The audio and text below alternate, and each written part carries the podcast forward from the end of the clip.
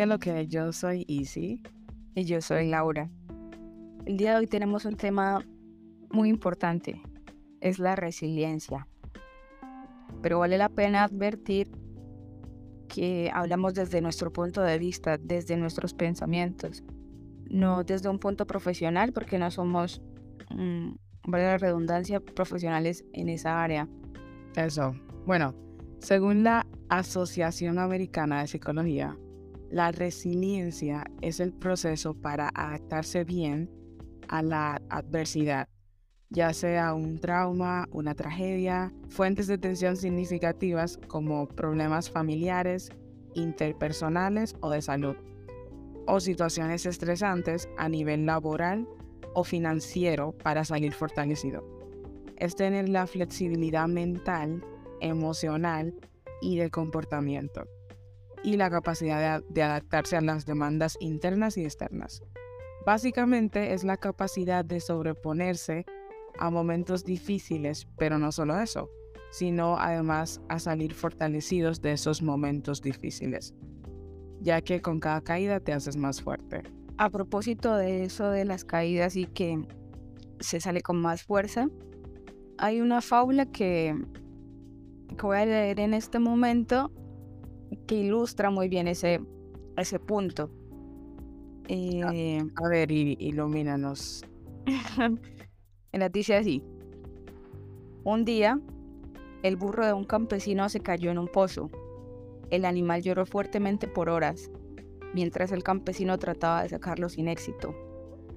Finalmente, el campesino decidió que el animal ya estaba viejo, el pozo estaba seco y necesitaba estar tapado de todas formas y que realmente no valía la pena sacar al burro. Invitó a todos los vecinos para que vinieran a ayudarlo. Todos tomaron una pala y empezaron a tirar tierra al pozo. El burro se dio cuenta de lo que estaba pasando y lloró desconsoladamente. Luego, para la sorpresa de todos, se tranquilizó. Después de unas cuantas paladas de tierra, el campesino finalmente miró hacia el fondo del pozo y se sorprendió de lo que vio. Con cada palada de tierra, el burro estaba haciendo algo increíble y daba un paso hacia arriba. Mientras los vecinos seguían echando tierra encima del animal, él se sacudía y daba un paso hacia arriba. Pronto todo el mundo vio sorprendido cómo el burro llegó hasta la boca del pozo.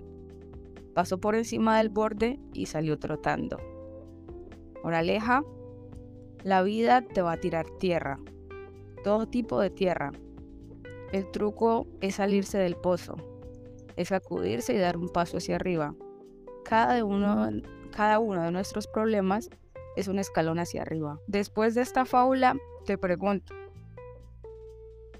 mm, ¿cómo o qué incluye demostrar la resiliencia?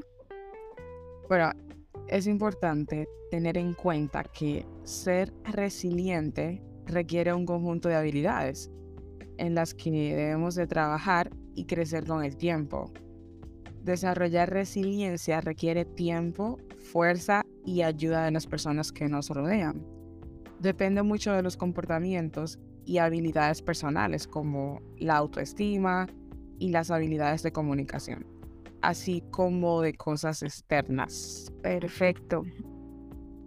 Eh, Ahora, también es importante mencionar que si bien la resiliencia te permite afrontar el sufrimiento, mm, situaciones traumáticas, dolorosas, de la mejor manera y te permite sobrellevarlo y sacar la mejor lección, también es importante respetar el sufrimiento y el dolor ajeno, porque mm, como te decía, cualquier situación dolorosa acarrea dolor y, entonces hay que permitir que las personas tengan su etapa de duelo y apoyar. O sea, es bueno asumir estas situaciones de manera positiva, pero también se debe dejar que las personas suelten y sientan su dolor.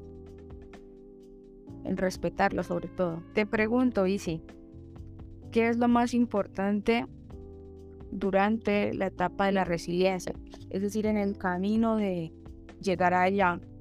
de llegar allá. Demostrar resiliencia incluye superar el dolor y el sufrimiento emocional.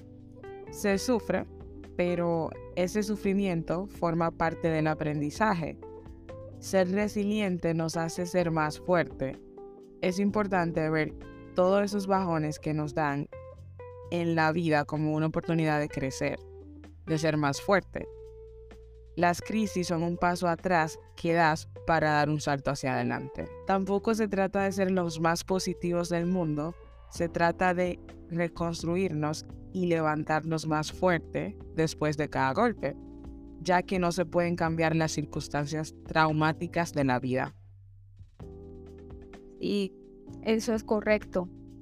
Y las personas que tienen las cualidades y las habilidades necesarias para sobrellevar estas situaciones dolorosas, asumir ese dolor, bueno, no asumir, como procesarlo de manera más rápida, pues sí, admito que es una cualidad porque es como complicado a veces salir del bajón, ¿cierto? Salir del hoyo y pues continuar aún con más fuerza. Claro. Lo más importante es respetar el proceso de cada quien, el proceso de sanar, cualquier proceso. Y, también yo, yo creo que lo más importante es aceptar la situación que estás pasando. Obvio, no es fácil, pero son etapas. La de la aceptación, sanar y pues volver a levantarte más fuerte. Tratar de agarrar el dolor y poco a poco convertirlo en fortaleza para no arrastrarlo el resto de nuestros días también aceptar y fluir, no podemos centrarnos con situaciones que ya no suman a nuestras vidas. Correcto. Es que mira que reitero lo anterior, que sobreponerse de manera rápida ante el dolor es, es complejo, pero es absolutamente necesario. Total. Y ya para finalizar, ¿Te parece que la resiliencia se entrena o viene sola o en tus genes como tal? Yo creo que se entrena. Es decir, creo que no es algo así genético, pero creo que de alguna manera un ejemplo de resiliencia en la casa, pues te permite, sí, desde el ejemplo, te permite como mirar esas circunstancias desde pequeño, desde pequeña, y afrontarlo en el futuro. Pero definitivamente es algo que se entrena con cada situación, con cada problema, con cada, qué sé yo, fracaso, dolor, y así sucesivamente. Sí, a mí también me parece que se entrena con todos los golpes de la vida. Todos podemos aprender y desarrollar la resiliencia. Bueno, ese fue todo el tema de hoy. Muchas gracias. Bye. Gracias. Bye.